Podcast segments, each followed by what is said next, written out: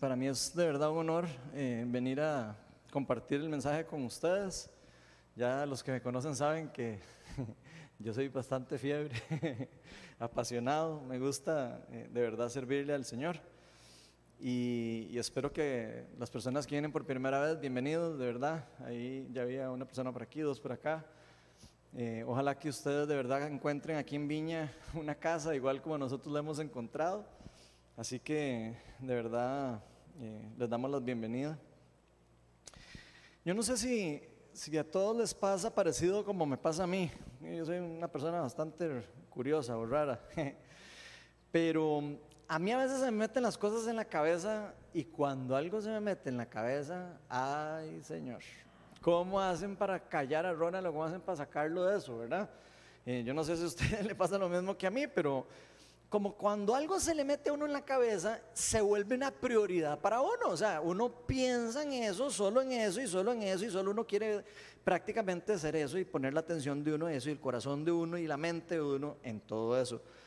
Por ejemplo, yo hace unos meses empecé a hacer un programilla ahí para, para el iPad y el iPhone y la Mac y todo eso. Me, estoy aprendiendo a programar. Algunos ya conocen ahí que estoy metido en esa aventura. Y los que me conocen saben que desde que me metí en eso, sea tonto, ahí estoy metido y ahí puede pasar Melania con la comida, así a la par y todo, y yo ni la vuelvo a ver. O sea, de verdad, me pone la comida a veces en la mesa y yo ahí estoy, estoy en eso, ¿verdad? O sea, estoy totalmente concentrado en eso. Y ojo, la comida, para los que me conocen, ¿verdad? Ni siquiera la vuelvo a ver, no le pongo atención a la pobre Mela a veces y todo, incluso hasta a veces hasta me regañan porque me dice que, que dónde estoy, que parece que no estoy en la casa, ¿verdad? Ahora que uno está en la casa, ¿verdad? Todo el día. Entonces, bueno, ahí cuando uno está con algo, ¿verdad? El mundo desaparece para uno, por lo menos para mí. Yo no sé si, si, si a usted le pasa lo mismo que a mí. Pero eso es como, como si todas las cosas pasaran a un segundo plano y, y simplemente las otras cosas no existen para uno. Este, yo me acuerdo eh, incluso que no solo pasan esas cosas como con algo así como el programa que yo estoy haciendo y, o alguna cosa en la que usted esté metido, alguna cosa de trabajo puede ser, ¿verdad? O, alguna cosa que usted esté desarrollando, lo que sea. Sino también nos puede pasar eh, con personas, nos puede pasar con de poner como demasiada atención en algo en alguna persona en particular. Por ejemplo, yo me acuerdo cuando empecé a salir con mi esposa hace más de 20, 27 años, imagínense ustedes, o sea, todo, 20 años voy a cumplir de casado ahora en abril y 7 de jalar, imagínense, pero bueno, yo me acuerdo cuando yo empecé a andar con mi esposa y eso era como entiendan que era mi prioridad, ¿verdad? O sea, yo o sea, todo era Melania, todo. O sea, a mí me decían cualquier cosa y yo, eh, Melania, Melania, ¿verdad? Para todo lado. Mi mamá vacilaba conmigo con eso, ¿verdad? Porque yo solo quería ir a donde Melania y Melania y Melania y las cosas de la familia y yo no quería ir a nada, sino a Melania, ¿verdad? Porque Melania era mi prioridad, era las, la, la, como lo, donde yo tenía la mirada puesta en ese momento. Todo lo demás a un segundo plano. Y los que me conocen, que saben que soy una pega, imagínense, ¿verdad? Tras de que yo pega, era más pega con Melania en ese tiempo. Entonces, prácticamente, eh, de mis ojos y toda mi atención estaban puestos sobre ella. Yo estoy seguro que más de uno se debe identificar con alguno de los dos ejemplos que les puse. Pero si analizamos todo esto que les estoy hablando, ¿verdad? nos vamos a dar cuenta que esto nos puede pasar o nos pasa constantemente con otro montón de cosas en nuestra vida. Montones de cosas que nos pasa donde nosotros quitamos la atención de todas las cosas y nos concentramos en una de ellas.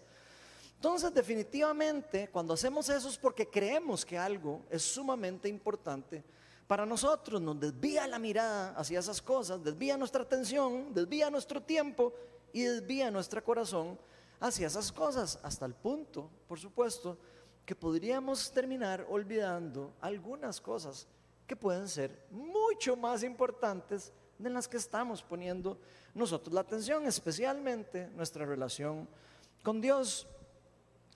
John Wimber, para los que saben quién es, era el fundador de la viña en Estados Unidos, decía, dime en qué gastas tu dinero y tu tiempo y yo te diré a quién le sirves.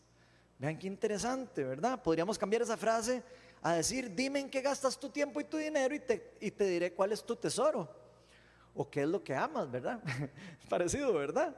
Y precisamente eso es lo que vamos a estar hablando hoy.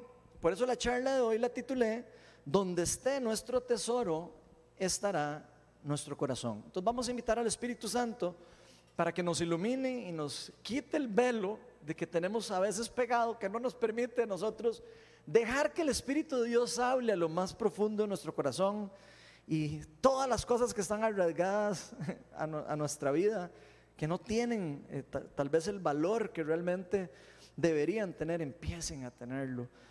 Señor, venimos aquí delante de ti con todas nuestras imperfecciones, Señor, con todas nuestras pegas. Tú sabes lo pega que soy yo y los problemas que, yo tengo, las dificultades que yo tengo. Eh, a veces la falta de atención que tengo para otras personas, Señor, y cómo me concentro o cómo nos concentramos todos en algunas cosas particulares que en algún momento nos están llamando la atención.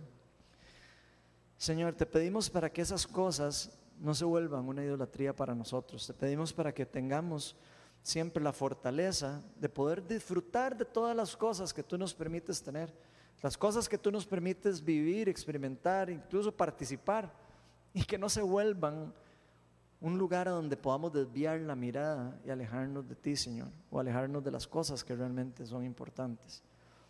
Ven, Espíritu Santo, te pido para que nos hables hoy, Señor que se rompan todas las barreras que puedan haber entre tú y nosotros, Señor, y podamos experimentar tu amor, tu gracia y tu empoderamiento en el Espíritu Santo. En el nombre de Jesús, amén.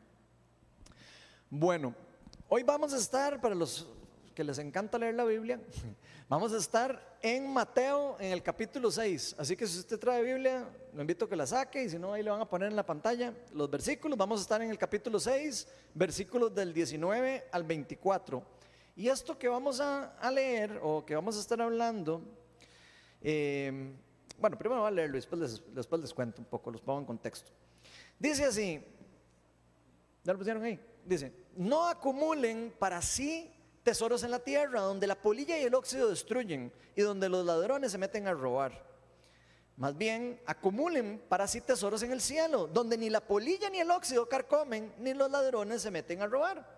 Porque donde esté tu tesoro, allí estará también tu corazón. El ojo es la lámpara del cuerpo. Por tanto, si tu visión es clara, todo tu ser disfrutará de la luz. Pero si tu visión está nublada, todo tu ser estará en oscuridad. Si la luz que hay en ti es oscuridad, qué densa será esa oscuridad.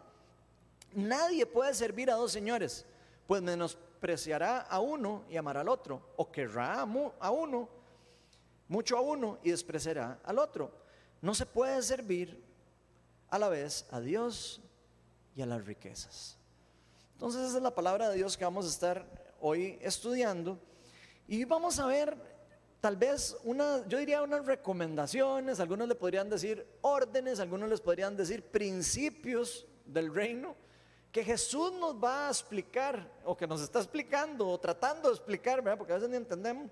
Lo que Él quiere explicarnos y lo que quiere que nosotros digiramos en nuestro corazón, relacionado en donde tenemos puesta nuestra mirada, nuestra atención, nuestro enfoque, nuestro corazón, todas las cosas donde nosotros ponemos la, cabeza así y todo y nos concentramos y dejamos todo por fuera. Entonces, para ponerle un poco en contexto, esto es parte del Sermón del Monte. Si ustedes han eh, escuchado el Sermón del Monte, Jesús empieza ahí en una colina a dar un discurso en donde empieza a proclamar lo que muchas personas le llaman incluso las leyes del reino. Algunas personas le llaman así. ¿Por qué? Porque da unos principios eh, renovados, por decirlo de cierta manera, o, no, no, renovados, pero digamos eh, mucho más enfocados y un poco diferentes a lo que estaban acostumbrados a escuchar los judíos particularmente. Entonces estamos en ese mismo, en ese mismo lugar para que ustedes se ubiquen, ¿verdad? Y Jesús hablando y diciendo estas cosas y nos está diciendo uno de los principios del reino es este. No pongan su mirada en las cosas del mundo, prácticamente. Y lo primero que podemos ver en el pasaje es que Jesús, por supuesto, que está confrontándonos, nos está confrontando a todos con una realidad, una realidad que es difícil de digerir. La mayoría de las, de las, de las, eh, de las realidades o de las, digamos, de, sí, de las realidades que Jesús a veces quiere eh, revelarnos a nosotros, muchas veces es difícil para nosotros digerirlas porque normalmente estamos muy acomodados en el mundo. Y normalmente Jesucristo viene a enseñarnos precisamente a no depender y no estar pegados al mundo. ¿Por qué les digo esto? Porque nosotros siempre ponemos nuestros ojos en las cosas que nos gustan. Eso casi se los puedo asegurar. Ya estoy hablando ya yo en plural, ¿verdad? Asumiendo que ustedes son iguales que yo, por lo menos en esto. Y eso es algo prácticamente natural, creo yo, del ser humano. Y Jesús lo tiene muy claro. No crean que Jesús no, no conoce al ser humano. No crean que Jesús está echándose ahí un discurso y no sabe particularmente lo que a usted y a mí nos cuesta entender, digerir y poner en práctica lo que Él está diciéndonos a nosotros.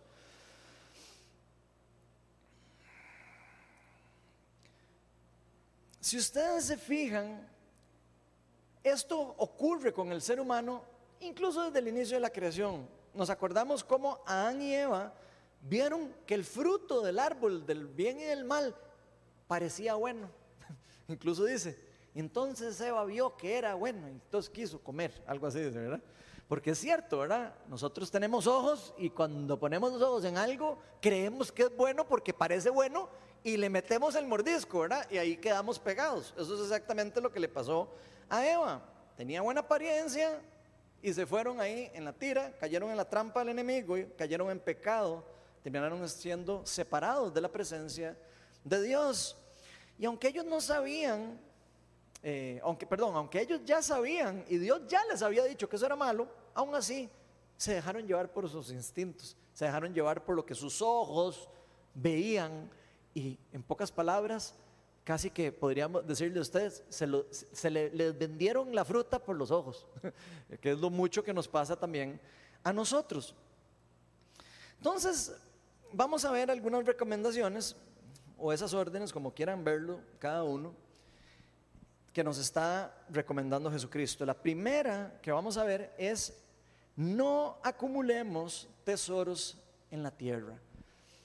Y eso lo dice en el versículo Mateo 6 del 19 al 20, donde dice, no acumulen para sí tesoros en la tierra, donde la polilla y el óxido destruyen y donde los ladrones se meten a robar. Más bien, acumulen para sí tesoros en el cielo. O sea, acumulen cosas que va a durar para la eternidad, no en, las cosas que se gastan en el mundo, donde ni la polilla ni el óxido carcomen ni los ladrones se meten a robar. Y yo no sé si a ustedes les pasa lo mismo que a mí cuando estoy escuchando esos, esos, versículos o cuando los leo, cuando los estoy estudiando. Pero lo primero que a uno, por lo menos que, me pasa a mí, uno siempre va a querer sentirse seguro o protegido, por lo menos económicamente. No sé si a usted le pasa eso, pero digamos, yo soy de los que primero tengo que saber que voy a poder comer. si no, no me siento seguro. Y puede ser que a usted le pase lo mismo que a mí. Tan es así que desde pequeños, a usted y a mí, nos enseñan a qué. Tiene que ir al kinder, tiene que ir a la escuela, tiene que ir al colegio, tiene que ir a la universidad. ¿Para qué? Para que pueda poder producir, para que pueda trabajar, para que pueda qué? Producir dinero, para que pueda comer, para que pueda subsistir. Entonces eso es lo que nos enseñan a nosotros desde pequeños. Es algo que tenemos un chip ya en la cabeza. Nos convertimos en personas que casi que ni sabemos qué es lo que estamos haciendo, a dónde estamos, ay, no sé, pero aquí voy a trabajar o aquí voy a no sé qué, y no sabemos ni siquiera qué es lo que estamos haciendo. Casi que vamos programados a hacerlo automático para producir o para adquirir o tener las cosas que necesitamos. Ahora, no necesariamente el querer algo o el querer tener algo de seguridad económica sea algo malo. Digo, para que no me vayan a decir, ah, güey, pucha, qué runner más exagerado. No, no, o sea, no es malo. Eh, tampoco el, ser responsable, el querer trabajar. De hecho, la Biblia nos dice que no podemos ser bajos, ¿verdad? etcétera.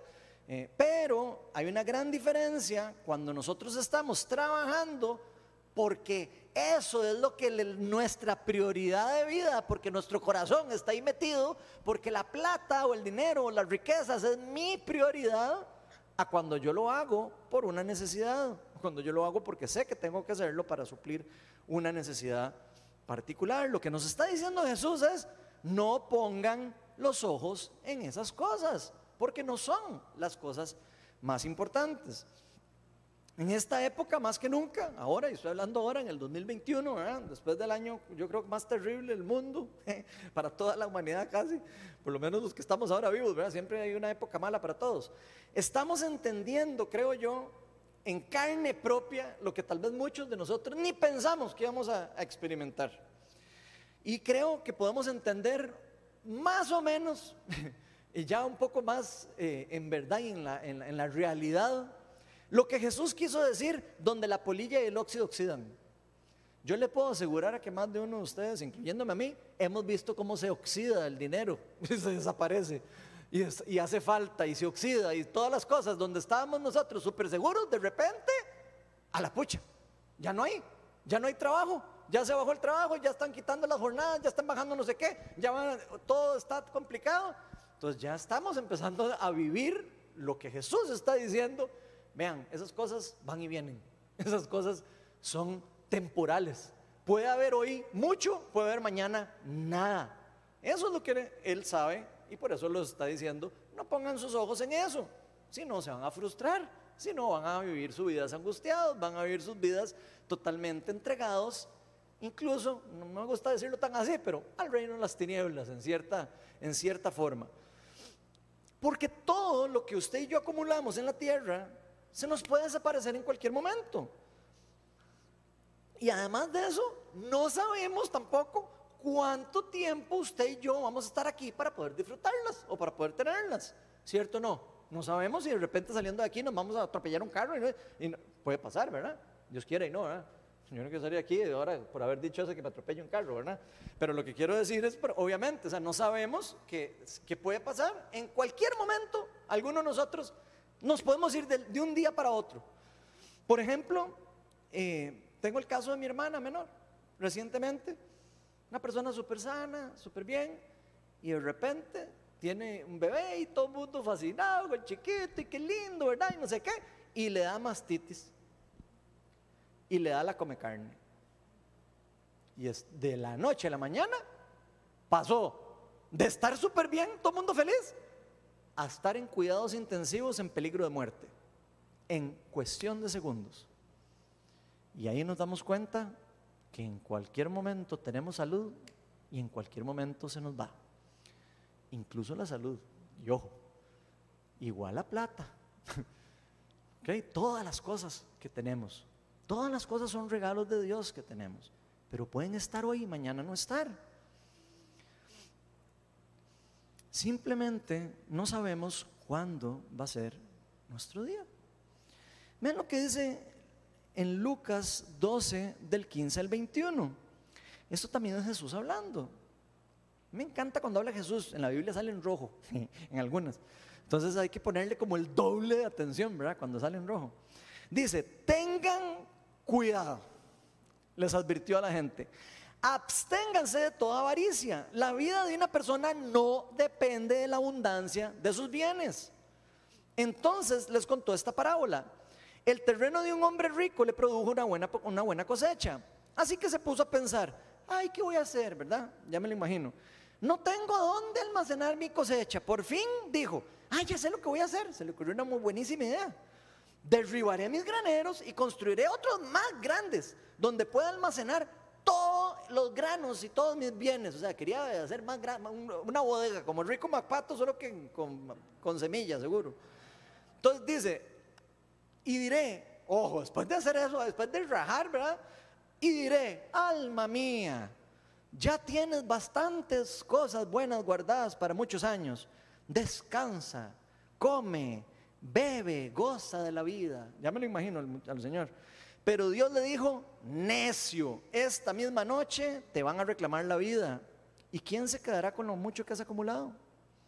Así le sucede al que acumula riquezas para sí mismo en vez de ser rico delante de Dios. Y esa es la palabra de Dios. Y en lo profundo que tiene la sabiduría de nuestro Señor Jesucristo.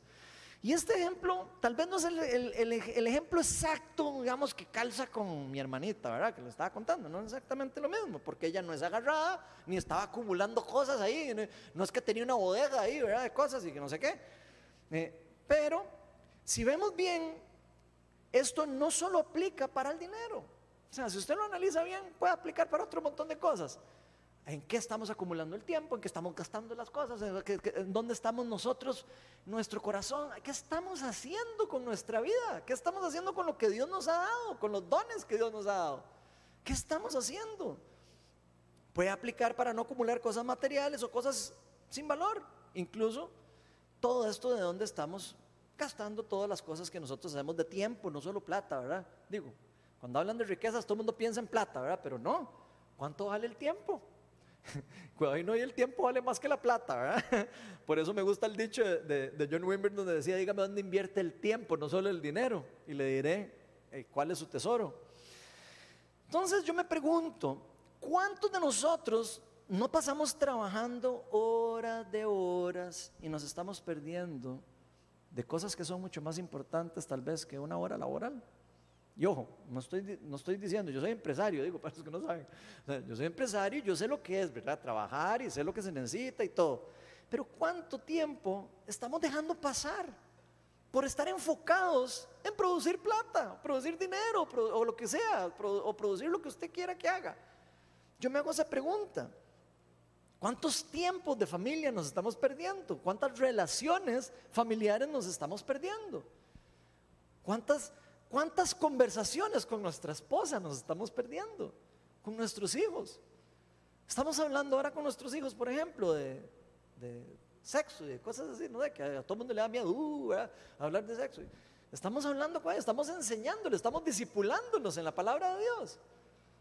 Estamos pasando rato de verdad con nuestra esposa, con nuestra familia estamos enfocados en hacer y hacer y hacer y hacer y ni sabemos dónde vamos, de aquí voy para allá y no sé, y se le van tres horas uno de camino y tres horas de vuelta y cuando uno se da cuenta aquí soy, no sé, pero qué cansado, todo el día trabajar. Yo me pregunto, ¿en qué estamos invirtiendo nuestro tiempo y nuestro dinero?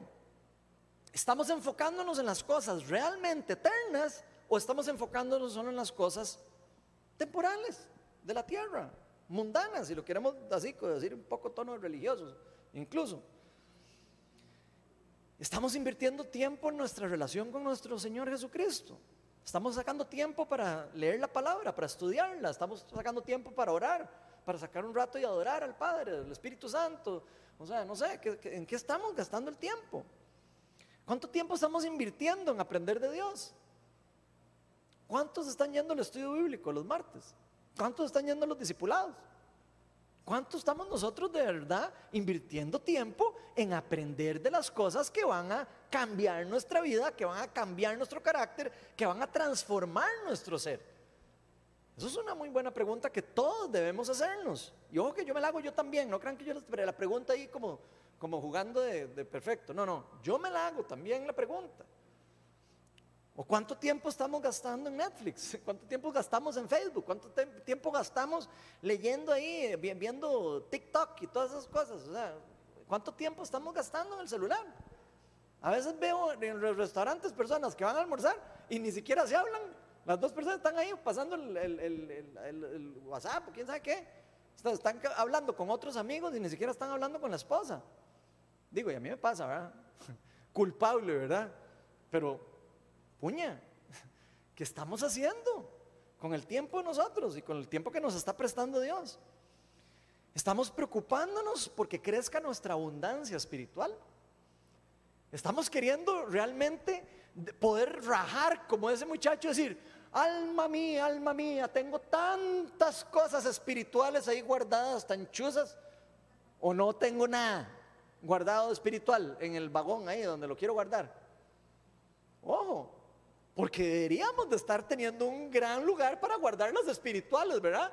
Eh, lo que aprendí en el discipulado, lo que le aprendí en la Biblia, lo que aprendí el otro día, no sé qué, lo que aprendí dando, ayudando, sirviendo. O sea, hay tantas cosas que nosotros podemos acumular en lo espiritual. Y yo me hago la pregunta, ¿quién se va a quedar con todas esas cosas que nosotros nos preocupamos cuando nos vayamos de aquí? ¿Quién se va a quedar con todo lo que ganamos en el trabajo, todo lo que hicimos, todo el tiempo que gastamos en no sé qué, para pagar la casa, para ganar? ¿Quién se va a quedar con todo eso al final? Puede ser que hasta nadie. qué? Puede ser que ni siquiera se termine de pagar la casa. Imagínense. Conozco personas que se mueren y no terminan de pagar la casa y pierden la casa. Pasaron 15 años pagando la casa. Imagínense. Yo me pregunto, ¿estamos completamente seguros, por ejemplo, que si morimos hoy, vamos a amanecer viendo a Jesús de primero? ¿Estamos seguros de eso? Digo, estamos demasiado preocupados por pagar la casa y por pagar el carro y por pagar no sé qué y por el bus y por el taxi y no sé qué. Pero yo me hago la pregunta, ¿realmente estamos preocupados a dónde voy a amanecer mañana si muero? Porque creo que eso es más importante. Por lo menos eso es lo que yo creo. La verdad es que todas las cosas de, las, de, la tierra, todo lo que usted y yo podamos gastar, usar en las cosas de las computadoras, los iPhones y todos los aparatos y todas esas cosas que son un chuzo, ¿verdad? Digo, a mí me gustan y me encanta la tecnología, por si acaso, pues, me conocen. Todas esas cosas son temporales y no nos van a llenar. Usted compra una y al año ya quiere el nuevo, porque ya se le aburrió. Y pasa con todo, con todas las cosas materiales pasa lo mismo. Pero por el contrario, las cosas del reino de Dios no se oxidan. Las cosas del reino de Dios no desaparecen, no se gastan, son eternas, perduran para siempre. Y eso es demasiado importante. Vean lo que dice Mateo 19, 29. Esto es Jesús también hablando otra vez, el maestro. Dice, y todo el que por mi causa haya dejado casas, hermanos, hermanas, padre, madre, hijos o terrenos, recibirá cien veces más y heredará la vida eterna. Así o más duro. Ah, puesto cuando usted le ese versículo le pasa las mías, que me lo brinco, ¿eh? Ay, sí, qué lindo, pero ese no me gustó. Y se lo brinca uno, ¿eh? Ahora, no crean que Jesucristo está diciéndole aquí a usted, vean, tiene que dejar la casa botada y al marido déjelo ahí para seguirme a mí. No, eso no es lo que él está diciendo, por si acaso. Dijo, por si acaso lo entendió así para que usted pueda dar la vida eterna, entonces tiene que irse y dejar a su mamá y a su papá. No, eso no es lo que él está diciendo. Lo que nos está diciendo es que lo más importante para nosotros es la vivir para la causa del reino de Dios. Es más importante la causa, lo que está ocurriendo en el mundo espiritual, que lo que está ocurriendo en la vida de nosotros, personal. Es mucho más importante. Y Jesús lo tiene muy claro. Él sabe que Él tiene un plan de salvación para la humanidad. Hay personas que mueren todos los días sin conocer de Cristo. Mientras usted y yo vamos en el, en el carro eh, viendo un video de, de no sé qué. En vez de estar predicando el Evangelio, en vez de estar llevando a las personas al reino de Dios, dándoles la posibilidad de que vean al Hijo de Dios y se les sea revelado y puedan ser restauradas. Eso, eso es importante. Cada día mueren personas, amigos de nosotros, conocidos de nosotros, que no conocen de Jesucristo. Y eso es algo bastante serio para nosotros. No es lo que nosotros queremos, no es lo que a nosotros nos encanta, no es lo que a nosotros nos, en el momento nos llena. Eso no es lo que es importante. De hecho nos está diciendo, si nos aferramos a cosas como nuestra casa, nuestro carro, incluso si se aferra a su hijo, a su mamá, si se aferra en una forma de idolatría, en una forma enferma de eso, por supuesto que usted va a tener una repercusión espiritual. Usted se está atando a algo para lo cual Cristo nos liberó y nos dio libertad para tener. Y ojo, ¿verdad? No quiere decir que no hay que amar a los mamás y a los chiquitos y todo, porque yo amo demasiado a mis chiquillos. Y amo a mi esposa, y amo a todos mis amigos. Ustedes saben cómo, que, pienso así. Pero eso nos puede llevar a la esclavitud. El poner los ojos más de la cuenta en una persona o en una cosa del mundo, sea quien sea. Y él, y él tiene muy claro que eso es así. Todas las cosas que vivimos en este mundo y que incluso disfrutamos son buenas, pero son temporales. Podemos disfrutar un montón y eso no es malo. Disfrutar y vacilar y todo está bien. Pero todo lo que nosotros invertimos en las cosas de Dios y su justicia se acumulan de forma eterna, no se gastan, no se pierden ni se oxidan. Cada persona que conoce de Dios por medio de nosotros es una vida más que se salva. aunque, aunque yo sé que muchos de nosotros no entendemos eso. Lo decimos y sí, sí, que suena bonito, ¿verdad?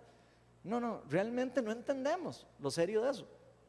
de, lo que, de la importancia que una persona conozca a Cristo, que una persona le entregue la vida al Señor, que cada vez vivamos como agentes del reino de Dios en la tierra, que ayudemos a las personas, que reflejemos a Jesucristo, que reflejemos lo que Él nos enseñó, que disipulemos a las personas, enseñemos lo que Él nos enseñó a nosotros. Eso fue lo que Él nos mandó a hacer. De hecho, solo cuando nos enfocamos en las cosas de Dios es que realmente usted y yo vamos a ser saciados. Y se lo digo por experiencia. Yo sé lo que es tener cosas del mundo y lo que es haber tenido cosas del mundo. Y sé lo que es tener cosas espirituales. Y yo les puedo asegurar a que las espirituales son las únicas que llenan. Y estoy seguro que si usted ha tenido la oportunidad de tener cosas materiales o no, y, y, tener espirituales, usted entiende lo que yo le estoy tratando de decir y lo que Jesús está tratando de decir. La segunda recomendación que nos está dando nuestro Señor, o regla del reino, es que lo que entra por nuestros ojos va a querer salir por el corazón. Y pongan atención a eso. Lo que entra por los ojotes de uno va a querer salir por el corazón en algún momento. Mateo 6 del 22 al 23 dice, el ojo es la lámpara del cuerpo. Pongan atención porque Jesús a veces habla con algunas metáforas y algunas cosas, pero él, eh, uno entiende a veces lo que está queriendo decir, a veces no entiende uno tanto, pero algunas veces es muy evidente lo que está diciendo. Por tanto, si tu visión es clara, todo tu ser disfrutará de la luz. Pero si tu visión está nublada, o sea, si usted está poniendo la, atención en las cosas que no valen, todo tu ser estará en oscuridad. Si la luz que hay en ti, o sea, si lo poco que usted tiene es solo material, o sea, si todas esas cosas solo, solo está fijándose en las cosas oscuras o en las cosas que no dan luz, qué densa será esa oscuridad, qué vacío, que vas a estar vacío. Eso es lo que nos está diciendo en pocas palabras. Entonces el ojo es la lámpara del cuerpo. Hay algo especial con nuestros ojos y todos sabemos lo que eso significa. Jesús nos dice que eso es importante, que hay que poner cuidado en lo que ven nuestros ojos, ¿verdad? Y es como el dicho que todos conocemos, ¿verdad? Prácticamente todo entra primero por los ojos. Todo mundo.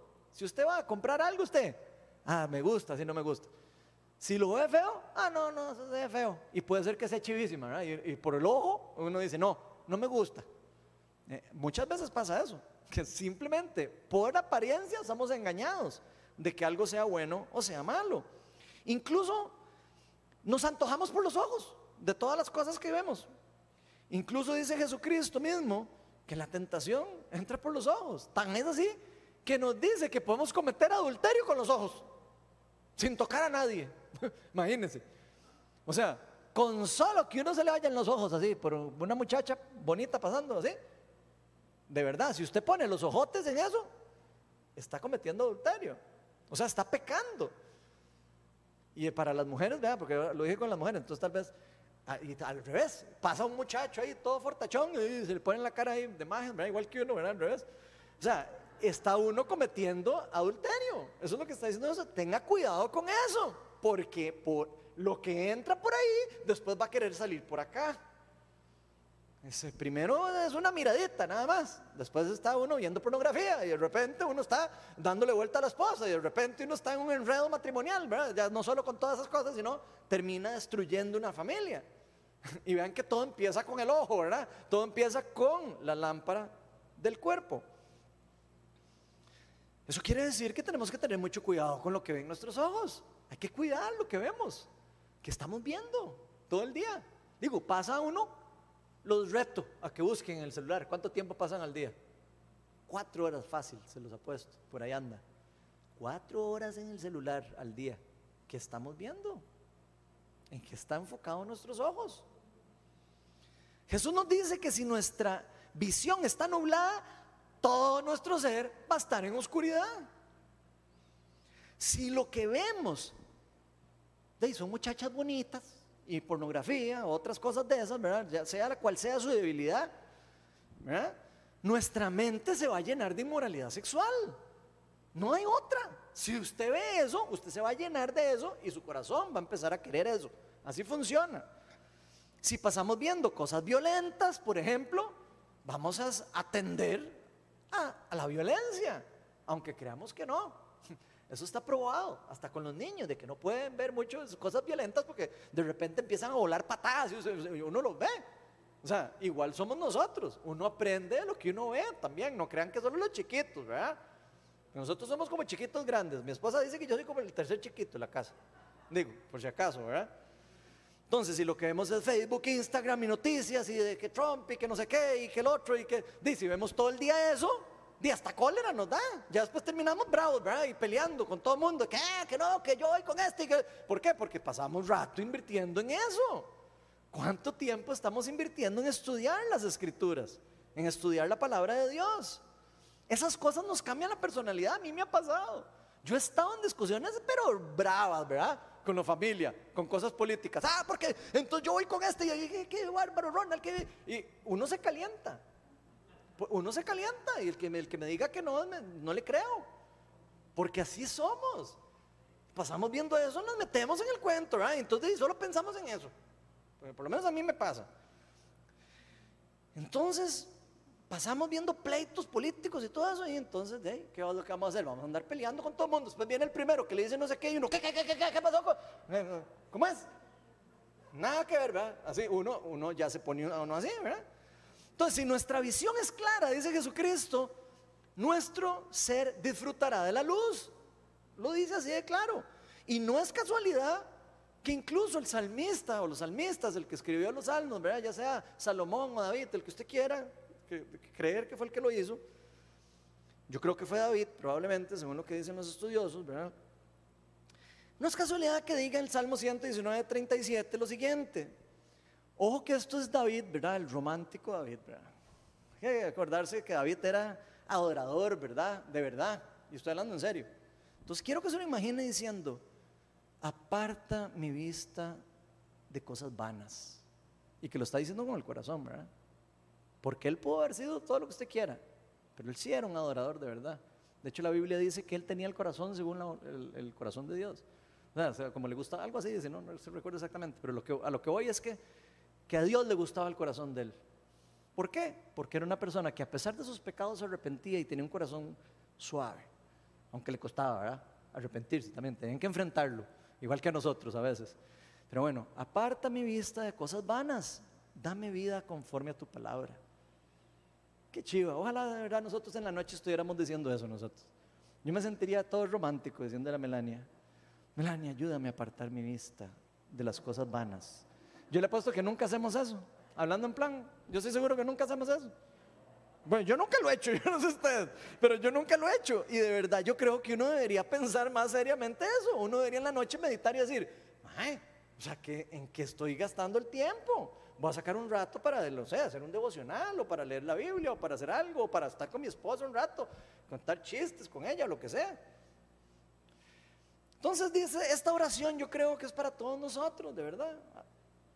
Porque si, nos, si, alimentamos nuestros ojos con las cosas que son de Dios, eso será lo que nosotros vamos a disfrutar, esas son las cosas que vamos a recibir. Si leemos constantemente la palabra, eso es lo que va a iluminar nuestro ser. Acuérdense que Jesús es como una lámpara a nuestros pies, ¿verdad? Eh, si nosotros estudiamos y lo conocemos y todo, vamos a tener luz en nuestra vida. Si meditamos en la palabra, eso es lo que va a haber en nuestra mente. En vez de estar pensando en el no sé qué político, voy a pensar en la palabra de Dios. Me va a salir el poema ese. Alma mía, eh, de tanto estarle leyendo. Lo debió decir, puña, de verdad, ¿qué es lo que nosotros estamos cosechando? Eh, ¿Qué es lo que estamos sembrando? Perdón. Porque yo soy de los que de verdad eh, me llama la atención. Yo soy de los que a veces estoy sembrando manzanas y quiero que nazcan, no sé, uvas. Mágicamente, ¿verdad? O sea, uno está sembrando algo y espera un resultado diferente. Donde es obvio que no va a pasar, ¿verdad? Uno cosecha lo que uno siembra. Si nosotros sembramos la palabra de Dios, estudiamos la palabra de Dios y si sembramos eso, vamos a recoger eso. Si no, vamos a recoger otras cosas. Y de verdad yo creo que eso puede aplicar también a nuestros ojos. Lo que usted ve es lo que usted después va a querer. Parecido. Tiene, mucho, tiene mucha relación. Y por eso es que yo creo que es importante que si usted y yo nos hemos estado descuidando de lo que están viendo nuestros ojos, o dónde estamos invirtiendo el tiempo, dónde está nuestra mente, nuestro, dónde está nuestro tesoro puesto, es tiempo de empezar a pensar un poquito mejor a dónde lo voy a empezar a poner a partir de hoy. Yo creo que es tiempo de reflexionar, porque esto no es responsabilidad de nadie más que cada uno de nosotros. Nadie puede cambiar lo que usted está viendo o lo que yo estoy viendo. Solo usted o yo lo podemos hacer. Entonces es una responsabilidad para cada uno de nosotros. La tercera y última recomendación es que no podemos servir a Dios y al mundo al mismo tiempo. Y vean, en esa todos nos vamos de jupa. Todo mundo cree que puede servir a los dos. Todo mundo cree, ah, yo puedo hacer esto malo y ser bueno. Yo puedo hacer esto y no pasa nada. Yo puedo hacer esto y, soy súper cool. Y, no, y, no, nada que ver. Vean lo que dice Mateo 24. Nadie puede servir a dos señores, nadie puede servir a dos personas. Realmente servir a, a señores, ¿verdad? Está hablando personas a las que usted se somete, ¿verdad? Por eso está hablando de señor, ¿verdad? Señorío. Nadie puede servir a dos señores, pues menospreciaré a uno y amar al otro, o querrá mucho a uno y despreciará al otro. No se puede servir a la vez a Dios y a las riquezas. Y aquí la palabra que usa para riquezas, este versículo, me voy a volver, es mamonas. Y no son los mamones esos que uno compra, son mamonas, les voy a poner ahí lo que significa. Son riquezas, dinero, posesiones, propiedad. Eso es lo que, lo que significa esa palabra en griego, riquezas, mamonas. Finalmente entonces vemos que Jesús termina, nos termina diciendo, mucho cuidado de creer que pueden servir a Dios y a las cosas del mundo, las cosas de propiedad, todas las cosas que se pueden adquirir, que se pueden tener, que se pueden comprar o lo que sea. Eso es imposible. Y creo que entender lo que Jesús nos está queriendo decir aquí es más fácil si entendemos que todo lo que usted y yo hacemos, y grábense esto, todo lo que usted y yo hacemos tiempo es adoración. Todo. Desde que usted se levanta o yo me levanto, desde que usted habla, usted está adorando. Usted está rindiendo homenaje a alguien o a algo. O le está sirviendo al reino de Dios o le está sirviendo al reino de las tinieblas en todo lo que uno hace. Todo. Desde que usted dice, hola, ¿cómo está? Usted puede estar sirviéndole al reino de las tinieblas o al reino, o al reino de los cielos. No puede estar sirviendo a los dos. Todo, absolutamente todo lo que hacemos es adoración. Y si usted y yo entendemos ese concepto de que todo lo que hacemos es adoración, cuando voy a ver Netflix, voy a adorar a la puña. Voy a adorar en Netflix. ¿Qué, voy a adorar hoy? No, de verdad quiero que se lo imaginen así, por eso lo estoy haciendo el propio. ¿De qué voy a adorar hoy en Netflix? Vamos a ver. Hay que pensar qué es lo que van a ver mis ojos. Y ahora no quiere decir que entonces no podemos ver en los Avengers y no sé qué. No, no, no. Lo que estoy diciendo es que uno tiene que tener cuidado, ¿verdad? De a dónde uno pone los ojos, ¿verdad? Porque si uno pone solo ve los Avengers, después anda uno que como el chiquito, hablando de, Iron Man todo el día, ¿verdad? Y todo eso. O sea, de verdad, o sea, porque así somos, por lo menos los hombres somos así. Y algunas mujeres también, yo conozco algunas que también se vuelven todas fiebres con eso. Entonces, desde que nos levantamos hasta que nos acostamos, estamos adorando en todo lo que hacemos. Cuando pensamos en algo, estamos adorando. Cuando vemos a una muchacha pasar y se los ojos se nos quedan, estamos adorando. Pero estamos adorando el reino de las tinieblas. Ojo, ¿verdad? Entonces, cuando se nos van los ojos, uno debería ser como,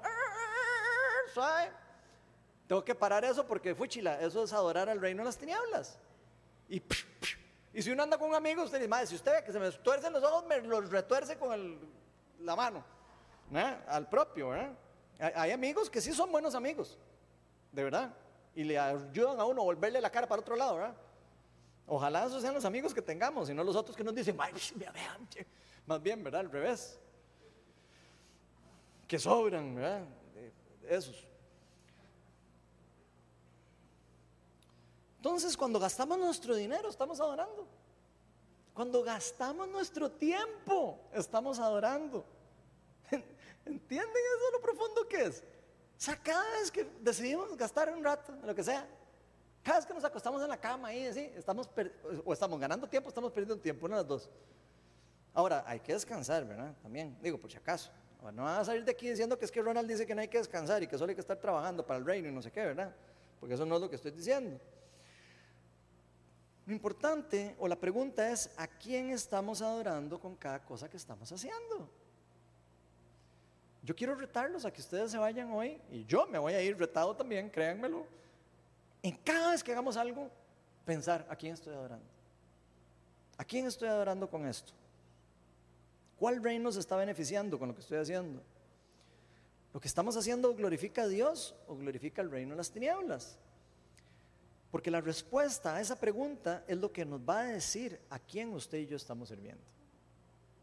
Esa respuesta nos va a decir, usted le está sirviendo al diablo, o en ese día, ese, ese momento, o usted le está sirviendo a Dios.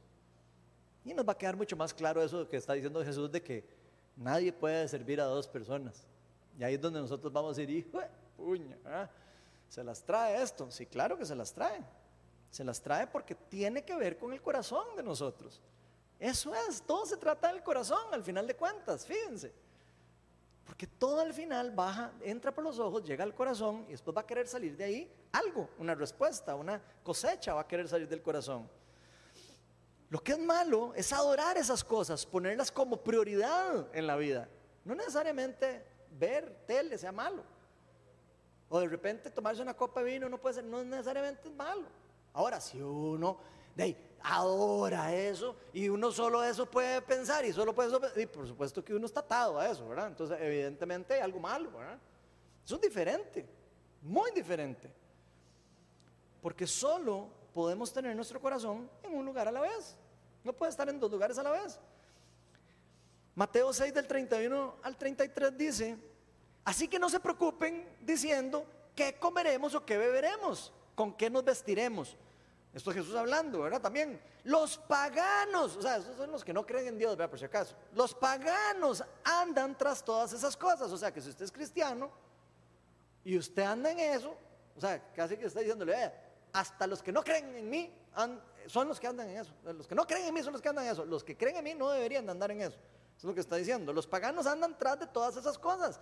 Pero el Padre Celestial sabe que ustedes las necesitan. Él sabe que nosotros, como les dije al inicio, Jesús sabe que usted y yo tenemos necesidad. Jesús sabe que usted y yo tenemos que eh, pagar una casa, pagar un carro. Claro, entre más uno se mete en cosas, más enredo vive en la vida, ¿verdad? Entonces, Él sabe, pero eh, entiende también que no puede convertirse en nuestra prioridad de vida. Dice, más bien busquen primeramente, de primero, busquen de primero, de que se levanten, hagan lo primero que hagan, busquen el reino de Dios y su justicia. Y todas las cosas les van a ser añadidas. Si usted y yo ponemos la atención en las cosas del reino, las otras cosas que creemos que necesitamos se nos van a ser añadidas. Porque vamos a ser satisfechos, vamos a ser llenos de las cosas que llenan. Las otras cosas ya no las vamos a necesitar para llenarnos. Que eso es para lo que las buscamos realmente, para llenarnos, porque creemos que nos vamos a llenar con eso. Esa es la triste realidad de su realidad y la mía, ¿verdad? Si lo vemos bien, es una cuestión de dónde ponemos nuestra mirada y por ende todo se trata de dónde está puesto nuestro corazón. Y precisamente por eso Jesús nos dice, donde esté tu tesoro, allí también estará tu corazón. Donde está lo que usted más quiere, ahí es donde va a estar su corazón. Si usted lo que más ama es a Dios, ahí va a estar su corazón. Si usted lo que más ama es el Facebook, ahí es donde va a estar su corazón. Si usted lo que más ama es la plata, ahí es donde va a estar su corazón. Porque podemos tener montones de cosas materiales y no estar atadas a ellas. ¿Usted sabía que uno puede tener cosas materiales y no estar atado a eso? Sí se puede. De hecho, Dios bendice también que las personas a veces tengan cosas, ¿verdad? mucho, es más, todo lo que tenemos es una bendición de Dios, por gracia común de Él que las tenemos, y no, no, no las tendríamos. Él es el que permite que las tengamos. Entonces Él está permitiendo que nosotros también tengamos cosas, posesiones.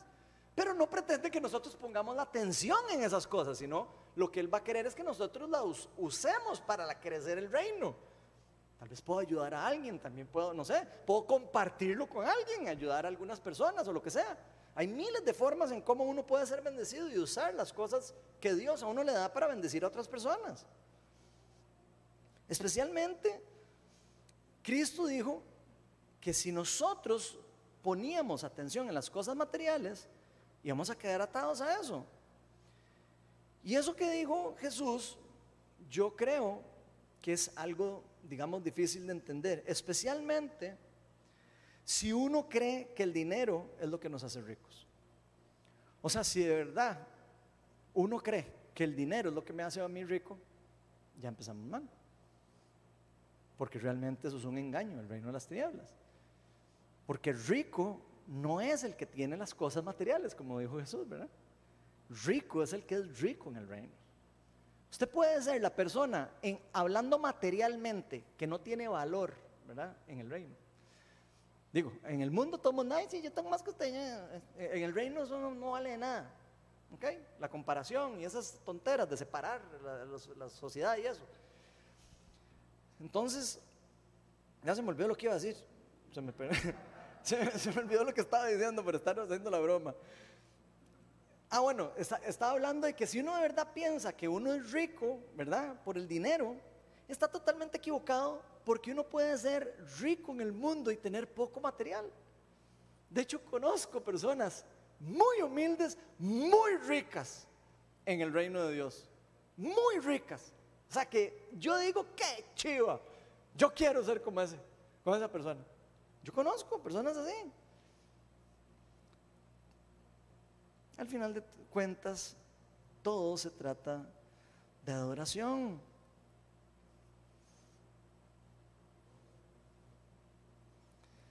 Y la otra es que nos enfoquemos en las cosas del mundo, donde vamos a necesitar llenarnos con eso, si nos enfocamos en esas cosas. Y lo peor es que nada del mundo nos va a poder llenar, solo Dios. En mi caso personal, por lo menos, eh, contándoles yo un poco de mí, eh, yo pasé mucho tiempo queriendo llenarme del trabajo, de la plata, el dinero. Ya les dije, yo soy empresario, soy ingeniero estructural, algunos saben que yo soy dueño de una empresa, etcétera. Yo no vivo del ministerio, eh, por si acaso no sabían. Eh, y, yo, sé lo que es de ganar plata y, que se mueva plata y, tener épocas donde hay mucha plata y tener épocas donde hay poca plata, como ahora, ¿verdad? O sea, he pasado por todo tipo de, de momentos en mi vida. He tenido cosas materiales y he visto cómo se van y cómo vienen. Pero ya yo pasé como por esa etapa de mi vida, de verdad se los digo, o sea, ya como que uno aprende algo, o sea, siempre le queda uno, uno siempre me burro, al final de cuentas, por lo menos yo, pero uno siempre aprende algo de eso, y uno sabe y se da cuenta lo poco que llenan esas cosas. Yo sé lo que es tener esperanza puesta en el trabajo, en el dinero, y después verlos fumarse. Yo sé lo que es, lo he visto, y he sufrido las consecuencias de eso, incluso ahora estoy sufriendo ciertas consecuencias. Pero estas cosas nos pueden dar, todas estas cosas, la casa y el carro y las cosas, nos pueden dar cosas, pero es temporal. Mañana puede ser que no tengamos absolutamente nada. Incluso hay personas que hasta podrían llegar a matar por dinero. Llegar a matar para recibir dinero o quitar el dinero o recibir un dinero de alguien. De hecho, en mi familia, yo no sé si ustedes saben, hace mucho tiempo, eh, por plata perdimos una tía. Un pleito familiar, estoy hablando hace 20, más de 20 años. Pleito familiar ahí entre, entre eh, familiares. De, y por plata, me vinieron matando a mi tía. Por plata. Una tristeza. Eso es lo que hace el poder de la riqueza. Eso es lo que hace el poder del reino de las tinieblas en alguien que quiere solo plata puede llevarlo a tal punto a perder de vista que es más importante la vida de alguien. Puede llegar a volverlo loco a una persona. Usted y yo podemos llegar a ser locos si no tenemos cuidado con la plata. Y creo que eso es algo serio, eso es algo que hay que tenerle de verdad cuidado. Y por eso Jesús nos está diciendo, vean, póngale cuidado a eso. Es casi, casi igual como el huyan de la inmoralidad sexual, ¿verdad? Lo que está diciendo aquí. De hecho, eh, esa palabra mamonas, eh, de ahí sale la palabra del Dios mamón, el Dios del dinero, el Dios de las riquezas, ¿verdad? Y esa palabra, eh, que es la misma que estamos leyendo en el pasaje. Y eso lo que puede llevarnos es a la destrucción, incluso a demonización. Hemos visto casos de demonización de, ese tipo. Ahora, si por el contrario nos enfocamos en las cosas del reino, nos vamos a llenar de verdad con las cosas que son valiosas, con las cosas que no se gastan, que no se esfuman, con las que permanecen para, para siempre. Recuerden cómo termina diciendo Mateo 6:22, dice, por tanto, si tu visión es clara, todo tu ser disfrutará de luz. Y Jesús nos está diciendo que si nuestra visión es clara, o sea que si entendemos lo que estamos haciendo, con todo lo que hacemos, con todo donde estamos poniendo la cabezota, la mente, los ojos, el corazón, si sabemos a quién adoramos con todas las cosas que hacemos, vamos a disfrutar de la luz, vamos a vivir en paz.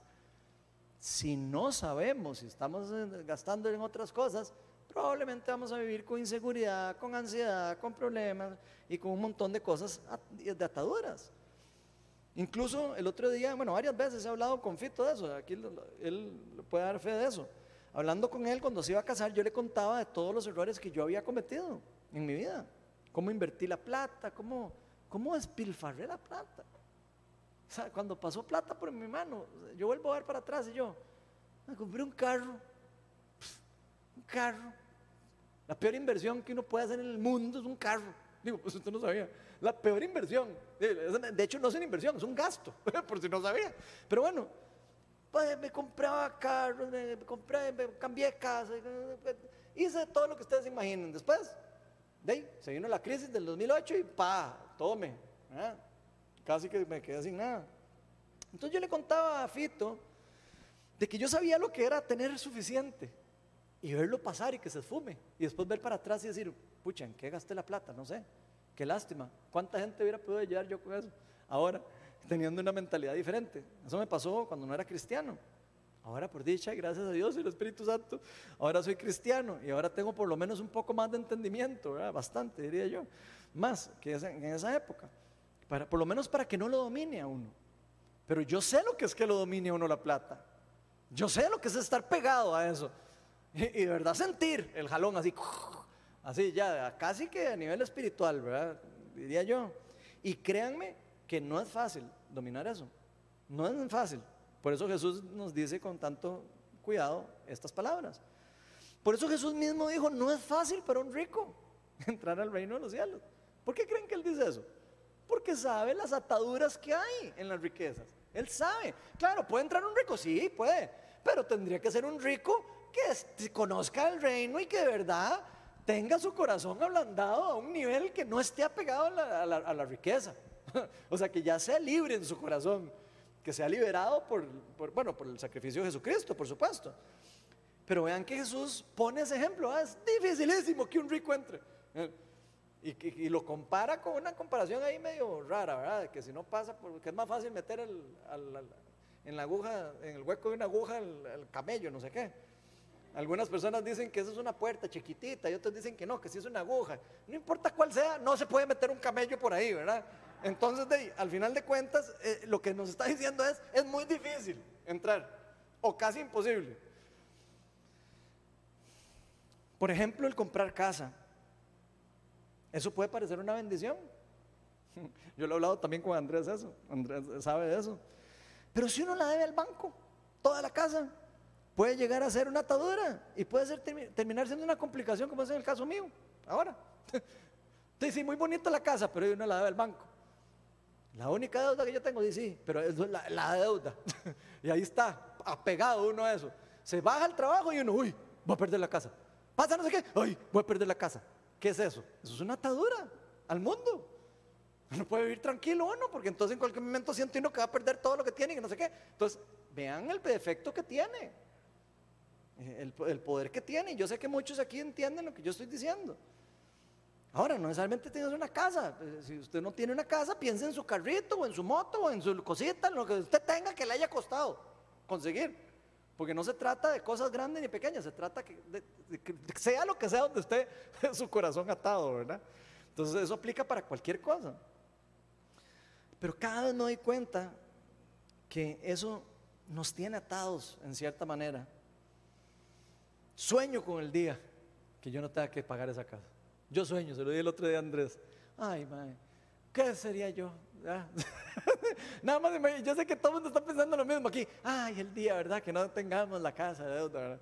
Todo el mundo sueña con esas cosas, pero es, de verdad, es una atadura. Si yo pudiera devolver el tiempo para atrás, no me hubiera comprado la casa. De verdad se los digo. Hubiera seguido alquilando casa mejor. Menos enredos y menos, en- además no hay que pagar todos los impuestos y todos esos enredos. Mejor que los pague el que alquila. el, que, el, que, el que le alquila a uno. Estoy diciendo.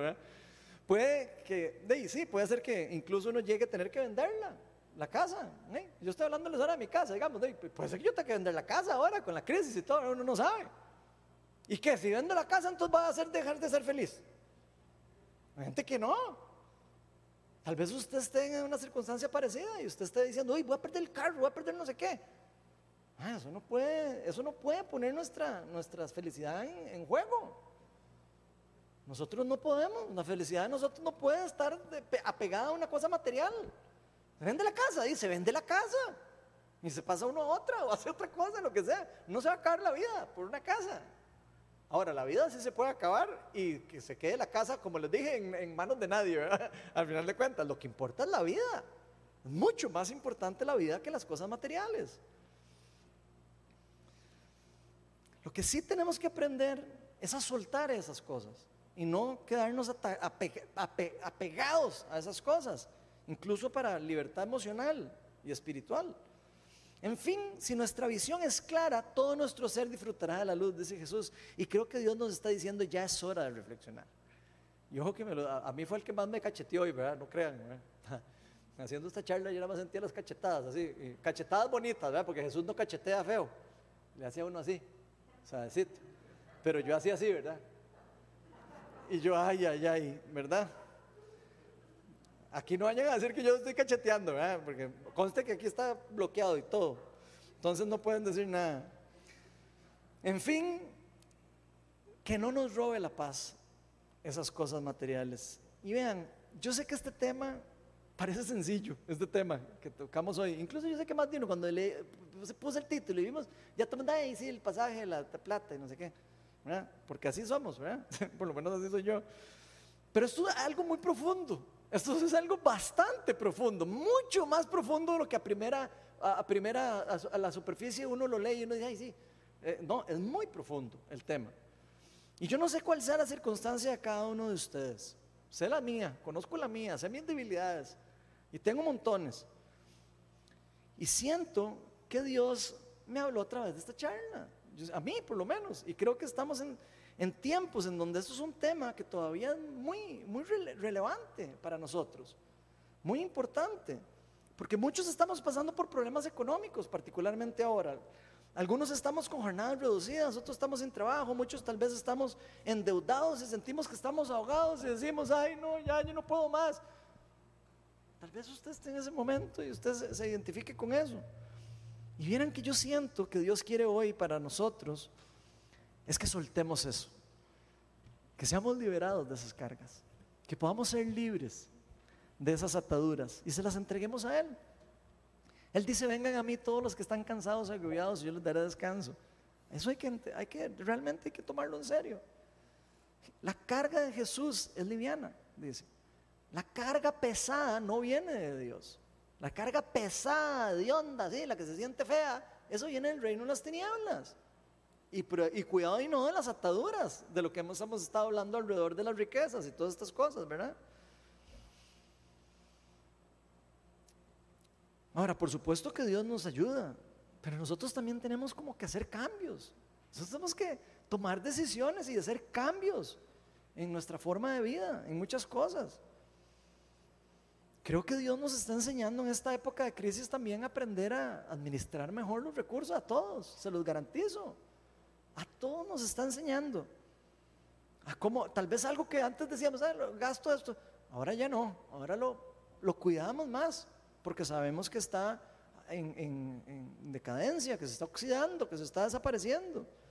Así que yo lo que, lo que siento hoy decirles es, volvamos nuestra mirada a lo eterno, volvamos la mirada a Jesucristo, pongamos toda nuestra atención, nuestra mirada, nuestro corazón, nuestro verdadero, en nuestro verdadero tesoro, nuestro Jesucristo,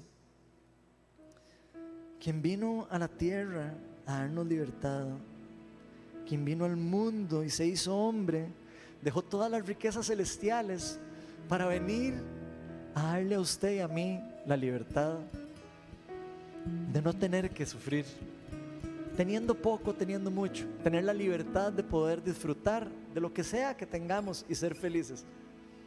Poco que tengamos, mucho que tengamos, que podamos compartir lo que tenemos. Puede que el mundo puede que para el mundo lo que usted y yo tenemos es poco. Puede que para el mundo sea mucho. Pero lo que importa es qué tan ricos seamos usted y yo en las riquezas del reino de Dios. Así que no perdamos de vista que donde esté nuestro tesoro estará nuestro corazón. Vamos a ponernos todos de pie. Y vamos a invitar al Espíritu Santo para que nos ministre, para que nos para que nos vuelva a hablar y que nos haga cachetaditas suavecitas a cada uno de nosotros. Ven Espíritu Santo y llena este lugar con tu presencia, con tu reino. Oh Señor, estamos tan necesitados de ti, Señor. A veces a veces creemos que lo tenemos todo y nos hace falta tanto, nos hace falta lo principal que eres tú en nuestra vida todos los días, en todo momento. Ven Espíritu Santo, llena este lugar, llena este lugar con tu presencia, con tu reino. Señor, y yo oro para que se rompan todos los memoriales del Dios mamón en nosotros, que se rompan todos los memoriales, todos los altares, todas esas idolatrías que cada uno de nosotros tenemos que ponemos de primero la mirada en las cosas materiales y del mundo. Señor, y yo pido para que con el poder del Espíritu Santo descienda el reino aquí a este lugar. Que se rompan todas esas cosas, todo el lastre que nos está atando, todo lo que nos está costando para correr la carrera del reino. Que simplemente venga y las quite de nosotros, Señor. Señor, yo te pido perdón por mal administrar el dinero personal mío. ¿Cuántas personas no hubiera podido ayudar, beneficiar, en vez de saciar mis deseos personales, Señor? Oh Espíritu Santo, te pedimos perdón, Señor. enséñanos a administrar lo que tú nos das. Nos das tanto.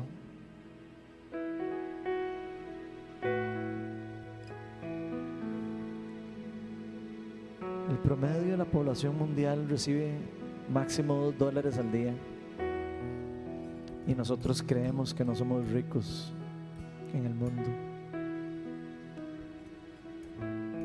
Oh Espíritu Santo, te pido que nos perdones por el simple hecho de entender incluso que es ser rico en una forma equivocada. Porque todos aquí, no me cabe la menor duda que somos ricos en comparación con el resto del mundo, con el hambre mundial, con todas las dificultades que hay en el mundo, Señor. Así que tú nos has dado privilegios que tenemos que aprender a administrar, que tenemos que aprender en forma madura a ser buenos administradores, ser servidores de tu reino para bendecir a otras personas que lo necesitan más que nosotros, Señor. Ven, Espíritu Santo. Te pedimos perdón, Señor, por el tiempo que perdemos en vez de aprovecharlo para crecer en, la riqueza espiritual. Yo lo que te pido, Señor, es que cambies nuestros corazones, que como comunidad nos vuelvas agentes hambrientas de tu reino, Señor. Que cada oportunidad que se abra, digamos, yo quiero aprender, yo quiero capacitarme, yo quiero hacer esto. Pero no para, no para querer agradarte por las cosas que hacemos, Señor, sino por el entendimiento de entender, valga la redundancia, de que eso es para riqueza espiritual de nosotros. Para hacer crecer el granero espiritual. Ese granero que no se pierde, que no se destruye, que, que no se oxida. Así que Espíritu Santo, pido para que vengas con poder y para que nos liberes a cada uno de las angustias, de los problemas, de las dificultades económicas que yo sé que hay sobre la comunidad, Señor. Yo oro para que tu reino descienda y simplemente nos, nos alivies la carga, Señor. Nos recuerdes que tenemos que ser responsables, por supuesto, pero no tenemos que poner la mirada en esas cosas. Así que si hay alguien aquí que igual que yo siente que algunas veces hemos estado como enfocando nuestra mirada, que estamos enfocando nuestro tiempo en un lugar equivocado, donde estas cosas nos están robando nuestro tiempo, nuestra atención y sentimos que hoy es tiempo de reflexionar, yo, yo lo invito a que usted simplemente cierre sus ojos y ahí le diga al Señor, Señor, hoy yo quiero que por favor me haga reflexionar de esto, que no sea algo que entra por mi oído y que sale por el otro hoy, Señor, que sea algo en lo que yo incluso llegue a meditar en la noche, meditar en la mañana, meditar qué estoy haciendo, qué quiero hacer, hacia dónde voy, qué, qué estoy haciendo aquí, para qué estoy aquí. Muéstranos, Espíritu Santo, para qué tú nos escogiste para ser tus instrumentos en la tierra. Ahí donde usted está, cierre sus ojos y dígale al Señor, por supuesto, si lo necesita, ¿verdad? Ayúdeme a enfocarme, Señor, ayúdame a enfocarme primero en ti, para que seas tú mi guía, que seas tú mi instrucción, que seas tú mi tesoro, que seas tú mi prioridad. Enséñame a enamorarme de ti, Señor. Esto lo pido para todos, Señor. Todos los que entendemos lo que eso significa, nadie podría rechazar eso. Permítenos recibir de tu amor también para dar a los demás. Ven, Espíritu Santo. Si hay alguien que ha estado cargado por alguna cuestión de estas, simplemente por sentir que ha estado, no sé, poniendo los ojos donde no debe, ya sea eh, viendo cosas que no tiene que ver, eh, poniendo, eh, perdiendo tiempo en cosas que no tiene que perder, ya sea el trabajo, el dinero, otras cosas secundarias. Si sientes, si alguno siente que ha dejado de lado un poco, incluso la familia, o incluso a Dios, a sus hijos, a sus esposas, o lo que sea. Hoy es, el, mejor día para entregarle eso a Dios y decirle, Señor, ya no quiero perder el tiempo. Yo quiero empezar a invertir el tiempo en las cosas del reino, en las cosas que permanecen para siempre. Así que ven Espíritu Santo y muévete con poder, con libertad, Señor. Señor, tú tienes el poder para tocar a cada una de las personas ahí donde están.